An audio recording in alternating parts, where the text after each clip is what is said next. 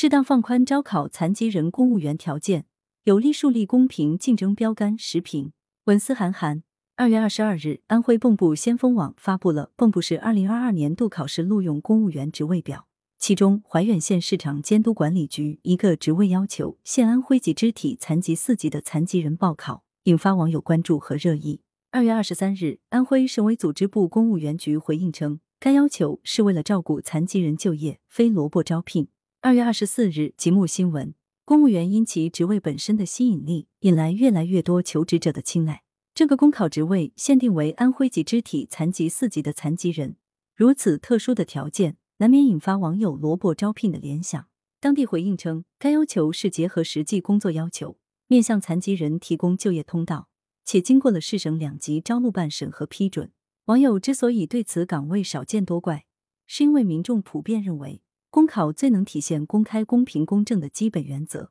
公务员考试也被人们赋予了更多的公平期待和价值内涵。长期以来，公务员考试对于残疾人来说是可望不可及。五官端正、形象气质佳，似乎已成为公务员们面试的普遍要求。这在无形中也给残疾人报考公务员设置了较高的门槛。近些年来，我国加大了残疾人就业制度的贯彻落实，根据国家相关法规和政策要求。多个省份的公务员岗位向残疾人敞开大门，并且不局限于残联等特殊岗位。安徽省今年面向残疾人就提供了七个职位，其中包括了引发质疑的那个岗位。关爱残障群体是社会文明的风向标，面向残疾人招考公务员，拓宽了残疾人就业的渠道，打破了各种残疾歧视，对于提升残疾人生活的信心、生命的质量以及彰显社会文明进步等诸多方面。都有着极大的激励作用。当然，此事或许也可以做得更周全些。